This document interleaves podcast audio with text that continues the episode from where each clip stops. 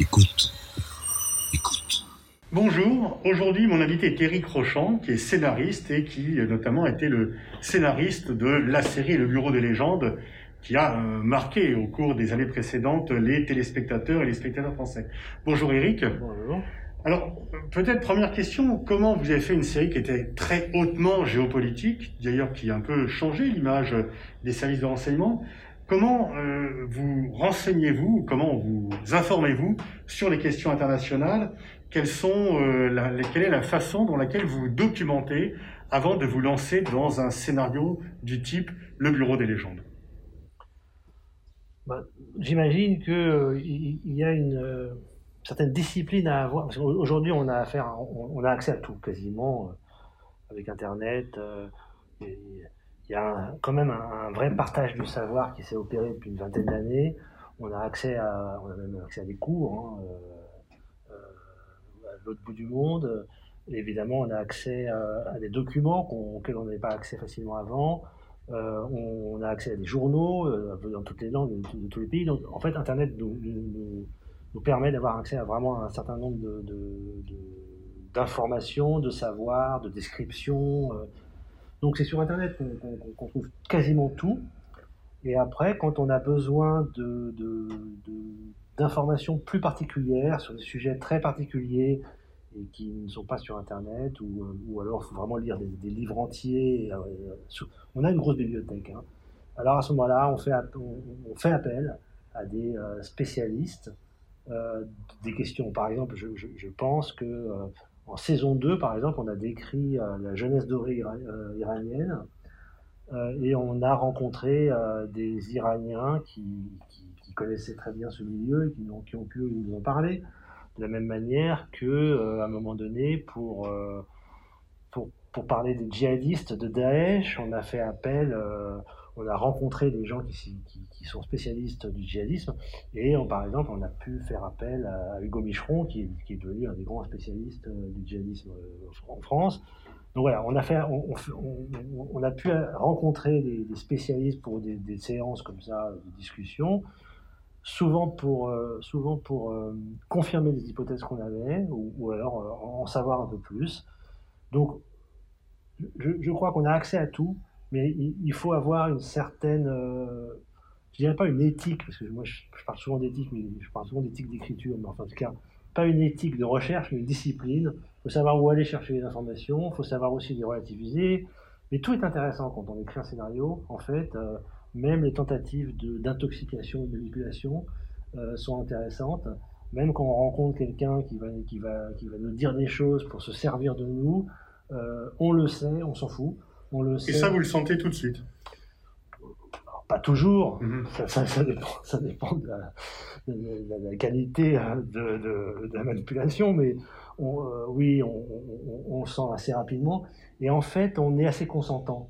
Parce que, euh, euh, en fait, nous, on est des pilleurs. Vous voyez, même, même les gens que je rencontre à la DGSE, par exemple, que je peux rencontrer, évidemment, qui vont rien me dire, qui vont pas me, partager les secrets d'État, il n'empêche que dans ce qu'ils nous disent, ce qu'ils peuvent nous dire, même si c'est pas très, euh, si on n'apprend rien, il y a une façon de, de, dire les choses, euh, il y a ne serait-ce que la façon de s'habiller, euh, les comportements, ce que les Américains appellent de tel.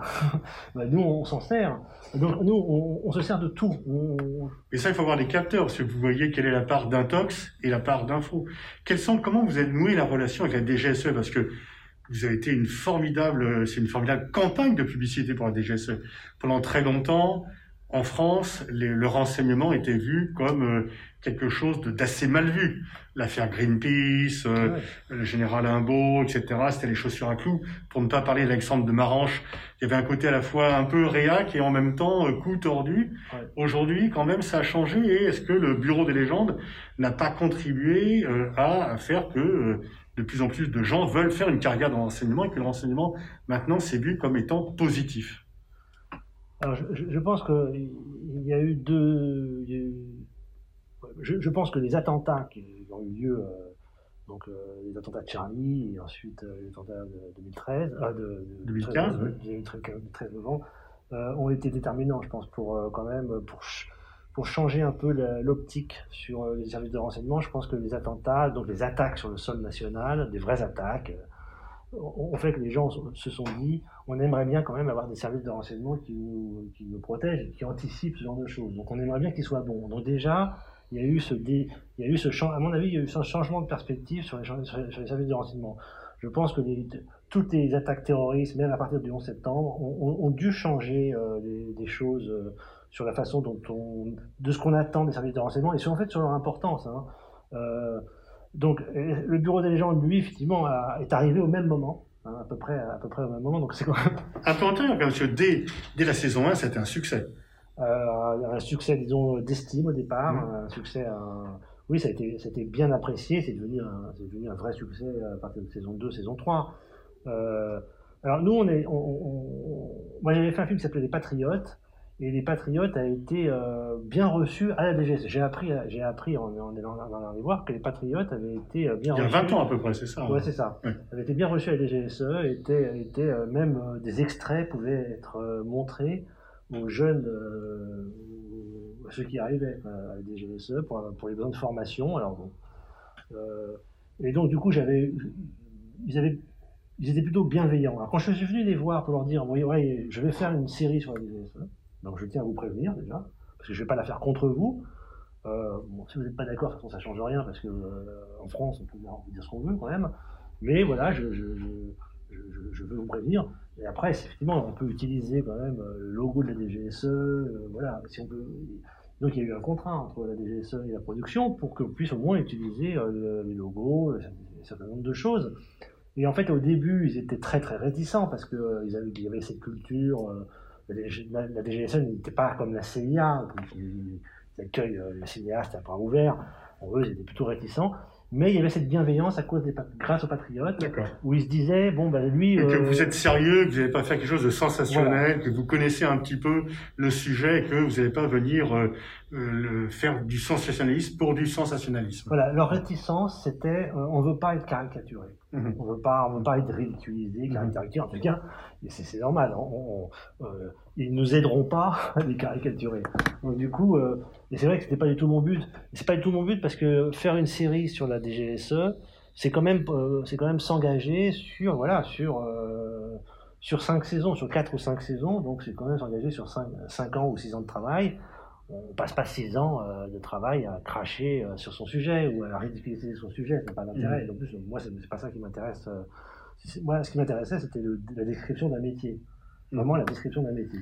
Et quelle part vous faites dans l'écriture du scénario entre je dirais, les personnages, l'intrigue et la réalité géopolitique? Comment vous faites pour arbitrer entre ce qui peut captiver euh, le téléspectateur euh, dans l'intrigue, mais en même temps le fait de devoir quand même faire des choses qui soient crédibles d'un point de vue géopolitique euh, Comment arbitrer entre la part de fiction et les contraintes de la réalité? Mais en fait, chaque année, euh, quand au milieu du tournage de la saison, qu'on tourne, à peu près au milieu du tournage, on commence à réfléchir à la saison suivante. On commence à réfléchir pour écrire. Euh, et donc à ce moment-là, euh, on, se demande, il y a deux types de questions qu'on se pose. C'est un, qu'est-ce qu'on peut dire d'intéressant sur nos personnages? Comment on peut approfondir leur, la vision qu'on a d'eux? Comment on peut les rendre encore intéressants?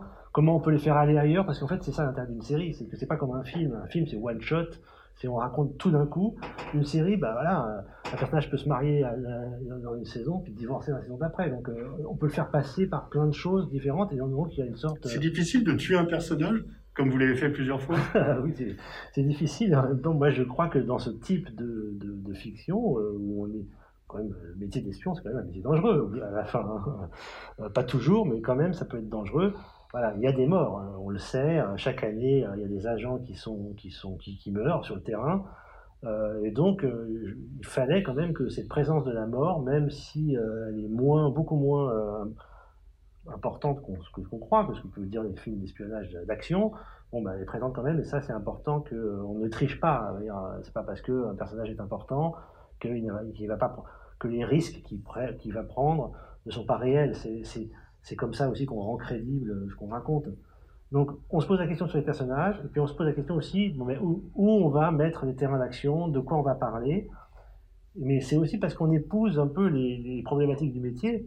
Euh, le métier d'agent du renseignement, le métier d'une agence de renseignement, c'est quand même euh, d'avoir un, un, espace devant soi et de se poser la question de où ça, où ça compte, où est le danger, où est la menace, euh, comment faire, etc.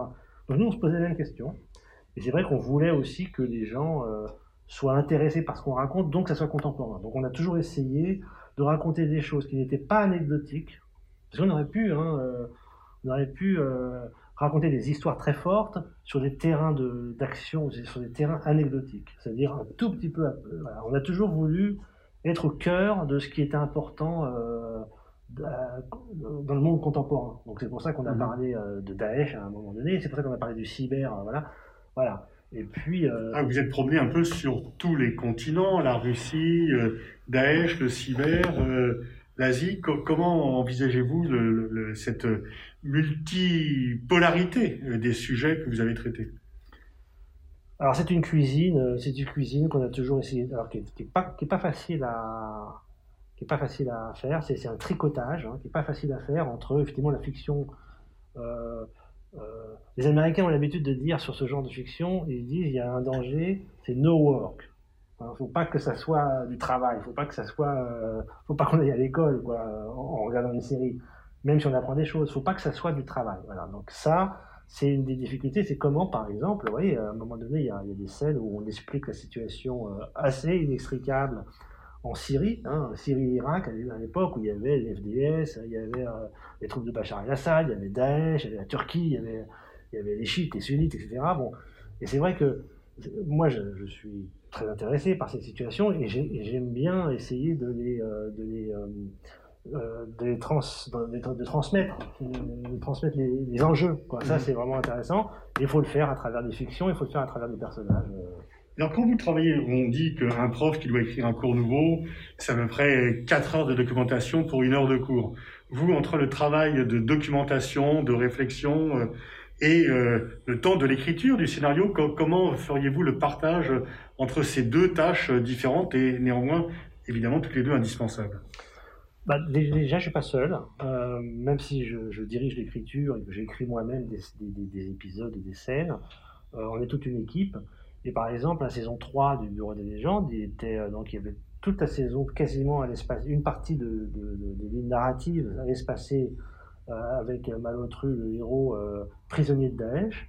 Et là, ben là, une des scénaristes a beaucoup, c'est beaucoup documenté. Moi, je me suis pas documenté. Moi, je m'intéressais éventuellement aux, articulations dramatiques, trouver des, euh, de trouver des idées, euh, mais de pure dramaturgie. Et, elle s'est aussi intéressée à commencer à s'alimenter en, témoignages de, prisonniers de Daesh qui, étaient revenus. Vous voyez l'histoire du chien, par exemple, euh, le chien qui allait apporter de l'humanité euh, dans les yeux de qui un prisonnier de Daesh allait, chercher l'humanité parce que c'était la seule, humanité possible, c'était celle d'un animal. Euh, voilà, ben ça c'est typique euh, des recherches d'une des scénaristes et donc du coup voilà, c'est, on, est plusieurs et on, mais, mais, en fait on se documente tout le temps. Mm-hmm. Et, mais on se documente tout le temps à la demande des scènes qu'on écrit. Donc on, tout d'un coup, on, dans, dans l'histoire, on, rencontre un, je sais pas, un officier turc c'était pas du tout prévu, c'était pas dans les plans, c'était pas dans les petites fiches. Mais là, voilà, euh, et ben à ce moment-là, euh, on se renseigne sur euh, sur l'armée turque, sur sur comment ça fonctionne, au fur et à mesure, à la demande.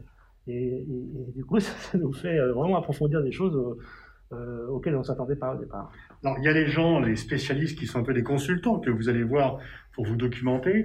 Sinon, quels sont les retours que vous avez eus au cours des différentes saisons qui, se sont quand même articulé sur une demi-douzaine d'années, quels sont les retours que vous avez eus, un, des spécialistes du renseignement, ou deux, des, enfin, des professionnels de la géopolitique ou des diplomates euh, Est-ce que euh, vous avez participé une fois, une année, euh, quand le Quai d'Orsay faisait encore ses journées portes ouvertes, en accueillant les étudiants, vous étiez là pour... Et donc, on voyait que le, Quai d'Orsay, quand même, vous était content de, de, travailler avec vous. Quels sont un peu les retours que vous avez eus des, des praticiens du renseignement ou de la diplomatie? Alors, un des retours, un, des retours le plus, un des retours les plus importants qu'on a eu de, des, agents de la DGSE, à qui, on, qui on a systématiquement chaque année présenté dans une salle comme celle-là à peu près les deux premiers épisodes en avant-première. Les, principaux retours, ça a toujours été une sorte de, une sorte de gratitude, en tout cas, c'est vraiment de, de, réelle satisfaction d'avoir décrit le métier tel que à peu près il était. C'est-à-dire. Euh, ils se reconnaissent dans voilà, ce Ils se reconnaissent. Euh, c'est à peu près ça. Mhm. Évidemment. Donc il n'y a pas le sentiment ni de trahison, euh, ni effectivement de tourner en ridicule ou de, de, se servir d'eux pour autre chose, parce qu'il y a une très grande sensibilité quand même. Au contraire, je crois qu'il y a eu une vraie gratitude d'avoir euh, d'avoir su capter l'ambiance euh, l'ambiance de travail et puis aussi les angoisses et le rapport aussi finalement à leur vie privée parce que ce sont des gens qui ne peuvent pas raconter leur boulot ils rentrent, ils rentrent le soir ils mhm. peuvent rien dire ils peuvent même pas dire mais ils peuvent même pas dire s'ils sont angoissés ou s'ils sont anxieux pour une raison quelconque, parce que ça, ça, en dirait trop, donc c'est un peu compliqué. Et c'est vrai que ça leur a permis, il y en a certains qui nous ont dit, ça nous permet de, montrer la série à nos proches permet de finalement parler de nous sans le faire. Donc ça, c'était vraiment important. Et quant, au, quant aux spécialistes de la géopolitique, euh, je, pense que euh, il, a dû, il a dû y avoir, il, doit y avoir euh, à la fois une certaine tendresse devant notre naïveté peut-être. en tous les cas, il y a quand même une, reconnaissance du sérieux. Voilà, c'est mmh. juste, c'est du sérieux. Ce sérieux est reconnu. Après, euh, euh, évidemment, on, est, on, a toujours, euh, on prête toujours le flanc à des critiques de, spécialistes et de gens qui s'y connaissent vraiment. C'est comme le cyber, par exemple. Le, cyber, c'est traité sérieusement. L'intelligence artificielle, c'est traité sérieusement. Il y a toujours quelqu'un qui voit, un, qui voit un plan dans la, dans la série et qui dit c'est pas comme ça qu'on, c'est, pas ce langage de programmation qu'on utilise. Voilà, non, on est dans le domaine du détail et pas dans le domaine de la globalité. Est-ce que le fait euh, d'avoir fait cette série euh, vous a appris quelque chose ou fait susciter une réflexion sur la place de la France dans le monde, puisque vous parlez des services secrets français qui ont une relation euh, professionnelle avec d'autres services qui sont quand même plutôt appréciés finalement dans dans la dans la série. On voit qu'il y a un respect quand même pour les services français. Est-ce qu'au-delà de cela, à part les services, est-ce que vous, quelle réflexion cela suscite sur vous sur la place que la France peut occuper sur l'échelle mondiale, à la fois en termes de renseignement et plus globalement en termes de, puissance? Euh, Il faut faire la part des choses entre euh, mon désir et la réalité. Euh, c'est vrai que je, pense que le bureau des légendes a peut-être un peu tendance à, en tout cas, à donner de l'importance, à donner peut-être un tout petit peu plus d'importance à la France qu'elle n'en a en vrai, j'en sais rien. Euh, mais c'est parce que aussi, euh, voilà, on, aime notre sujet, on aime, euh, en fait, on aime la DGSE, enfin, on, on, aime nos, services de renseignement, à partir du moment où effectivement ils sont là pour nous protéger. On n'aimerait pas, on n'aime pas quand ils sont en faillite, hein, c'est-à-dire quand ils se trompent. on n'aime pas, aucun, citoyen n'aime voir ses services les, services de renseignement de son pays faillir. Euh, d'anticiper une menace, euh, se faire déborder, euh, ça, on, n'aime pas, mais que ce soit des pays comme Israël où ils ont vraiment, au moment de la guerre de Kippour, ils ont quand même accusé les services de renseignement d'avoir rien su prévoir. Aux États-Unis, voilà, aux États-Unis c'est pareil, c'est-à-dire qu'on a accusé quand même la CIA de faire des choses qui n'étaient pas, qui étaient pas très pas franchement euh, Jojo. Hein. En France, euh, souvent, on a eu l'impression que les services de renseignement étaient, voilà, vous parlez du, Rainbow Warrior, il y a eu euh, les services de renseignement en, général, en règle générale, au moment des attentats de, de Carlos, 86-85, c'était pas très, c'était pas, c'était pas, c'était pas sexy d'ailleurs c'est pour ça que d'ailleurs à l'époque j'avais fait des patriotes sur le mhm. Mossad et non pas sur la DGSE on n'avait pas envie euh, de parler de la DGSE parce que c'était pas très sexy. Et aujourd'hui, c'est vrai que le monde, d'abord, un, le monde, euh, c'est euh, c'est multipolarisé. Hein, donc, on n'est plus au milieu de le marteau et de l'enclume. C'est tellement complexe que je pense qu'évidemment la France a beaucoup plus de, de, cartes à jouer que, au moment où il y avait une pure, une pure opposition entre l'Union soviétique et les États-Unis. Maintenant, c'est très complexe avec des jeux d'alliance extrêmement compliqués. Et donc, évidemment, du coup, la France et des pays comme la France qui sont quand même euh, qui ont quand même une position importante. Hein. C'est-à-dire que je pense que les services secrets français euh, sont plus sont plus importants que les services secrets italiens. Je dis, ça au hasard ou espagnols. Euh, alors, je sais qu'il y a un certain nombre de, services de renseignement dans le monde dont on ne pense, auxquels on ne pense pas qui sont assez importants. Je, pense, euh, je pense à la Turquie, par exemple, mais à, d'autres pays. Euh, on les attend pas. Or, ils, sont là. Donc, euh, je, crois que la complexité aujourd'hui des, relations, des relations entre nations, des, conflits, fait que la France a, un rôle à jouer dans l'articulation des alliances, ou pas d'ailleurs. Donc voilà, je, crois que c'est lié aussi à ça. Donc la vision que j'en ai, euh, c'est surtout ce que, j'ai envie qu'elle soit, j'ai envie. euh, je pense que je pense qu'elle elle- elle occupe une position im- importante, enfin intéressante en termes de en termes de poids, en termes de- de- d'influence. Évidemment moins, évidemment, elle pèse pas grand chose par rapport à, à- aux pays comme les États-Unis, comme la Chine, euh, comme peut-être la Russie même. Qui est, ce qui est marrant, c'est qu'en faisant par exemple le, Bureau des légendes, on a été contemporain d'un retour de la Russie sur la scène internationale. Tout à fait. C'est- on a été contemporain de ça, on l'a vu, on l'a vu, on l'a vu, on l'a vu venir. hein, alors que Mhm. franchement, au début, euh, c'était pas ça. Mais c'est vrai que euh, à l'occasion du conflit euh, en Syrie, euh, à l'occasion de, de- de de certaines erreurs qui ont été faites, enfin de certaines erreurs, en tout cas de certains mouvements qui ont été faits par, par les États-Unis puis par la France, euh, ben, la Russie a repris, de, a, repris la main. Est-ce que, les services d'enseignement que vous connaissez ont parfois le sentiment qu'ils ne sont pas suffisamment écoutés par le pouvoir politique et que eux donnent les informations, les bonnes informations, et que celles-ci ne sont pas euh, utilisées à bon escient par le pouvoir politique? Alors moi, j'en sais rien parce que c'est évidemment, euh, s'il le pensait, il ne me le dirait pas. Donc euh, ça, c'est sûr que. Est-ce qu'ils vous le font sentir Enfin, on peut Non. capter les choses. Non, je, je pense que ça serait, euh, ça serait une faute de leur part d'essayer, Mhm. d'essayer de me le faire sentir si jamais ils pensaient Mhm. ça.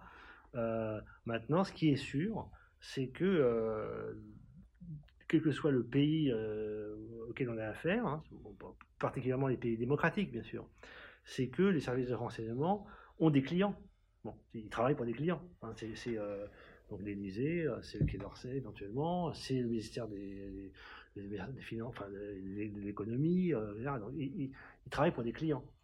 Donc euh, ils renseignent les clients euh, et les clients euh, ensuite peuvent faire des commandes, j'imagine, dans tous les pays, c'est comme ça. Les clients, font- les clients font des commandes, font des commandes de renseignement, font des commandes d'action, d'opération.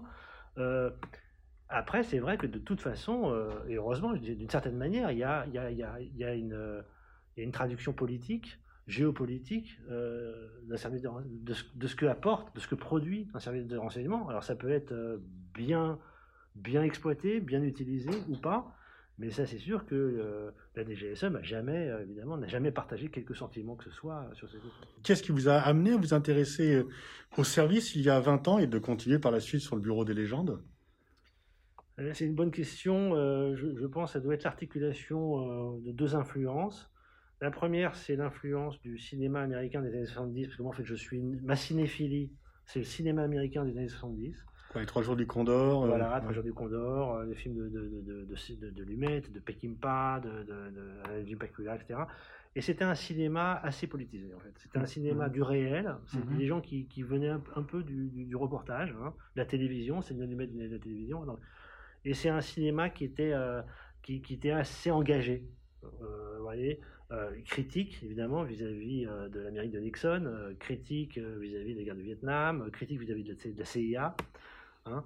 Et donc c'est vrai que ça c'est le cinéma qui est, est, est très porté sur la justice. Il y avait Mhm, une sorte de, mhm. de- vraiment de et donc moi comme j'étais un- adolescent, bah voilà ça m'a galvanisé. J'avais envie de envie de, me révolter. hein. Euh, euh, ju- jusqu'à évidemment avoir la fameuse affiche du Tché euh, dans, la chambre. Après, peut-être éventuellement on se dit merde, j'aurais peut-être plus m'abstenir, mais enfin bon. Donc en tout cas, il y avait, ce romantisme-là, mais lié au cinéma américain des années 70. Donc ça, c'est une première influence, et c'est vrai que du coup, mon, intérêt pour l'idée d'articuler les films sur euh, une vision du monde, sur le monde. D'ailleurs, moi, j'ai toujours voulu, euh, mon projet cinématographique, ça a toujours été de c'était toujours de faire des films plus grands que euh, mon petit euh, mon, petit milieu français quoi je, voulais parler euh, voilà euh, les patriotes a tr- très bien correspondu à mon projet cinématographique parce que je j'avais envie de comme le cinéma américain de parler du monde voilà moi suis quand même euh, un enfant euh, un enfant de Voyage au bout de l'enfer, euh, de, de, de, Apocalypse Now, de, voilà, de, ces films, et puis les, films d'avant, ces 80. Bon. Et, et, et, la deuxième influence, c'est John Le Carré. Donc ça, c'est vraiment la lecture de John Le Carré mmh m'a fait découvrir, là pour le coup, euh, m'a fait découvrir les services secrets, c'est-à-dire la tension euh, qu'il peut y avoir au-delà donc de, de l'action, hein, au-delà de, de, de, ce qu'on a appelé des, enfin, des, romans d'espionnage où il y a plein d'actions. Là, John Le Carré, c'est assez cérébral. Mmh, mmh, mmh, Et donc ça, c'est vrai quelque chose qui a correspondu. Donc en fait, c'est ces deux influences-là qui m'ont fait... Thérèse, une dernière question. On a eu la très bonne surprise dans l'équipe de voir que l'Iris était mentionné dans la dernière série euh, du Bureau des Gens. Comment c'est venu euh? En fait, c'est venu. Voilà, c'est comme ce que je vous disais, c'est qu'à un moment on écrit une scène. Euh, je me suis posé la question de de, de, de, où, le FSB allait-il mettre Malotru à partir du moment où il, il, venait euh, travailler en Russie, quoi, où il, passait, voilà. Et eh ben, je me suis dit, ben, c'est simple, ils, vont le faire travailler dans une sorte de, fondation euh, euh, d'institutions en études géostratégiques. Ben voilà, et en fait, ça sera, un, ça sera un fauné des, du FSB, mais au moins, voilà, ils auront pignon sur rue. Euh, et en fait, il, devient, il, deviendra, il, va, devenir analyste pour le FSB, mmh. spécialiste de la France. Et, et, donc, il a fallu faire comprendre que c'était. du coup, j'ai fait dire à un des personnages, euh, GGR en particulier, euh, Mathieu Malric, que c'est un peu alors, on ne dit pas que l'IRIS est, un, est un fauné de la DGSE, mais on dit c'est un peu comme l'IRIS en France, sauf que celui-là est, est un fauné du FSB. Ça nous a tous fait plaisir. merci Eric Rochant, merci pour euh, cet entretien. Merci à vous.